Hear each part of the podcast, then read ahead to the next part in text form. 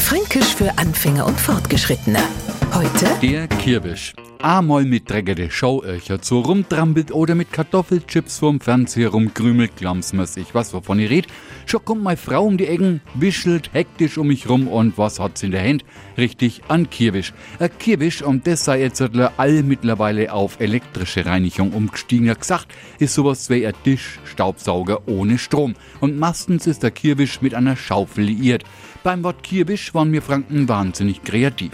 Aus Kieren, also Kehren und Wischen, ist der Kirbisch geworden. Nix anderes als der kleine Handfeger. Fränkisch für Anfänger und Fortgeschrittene. Täglich auf Radio F. Und alle Folgen als Podcast auf podu.de.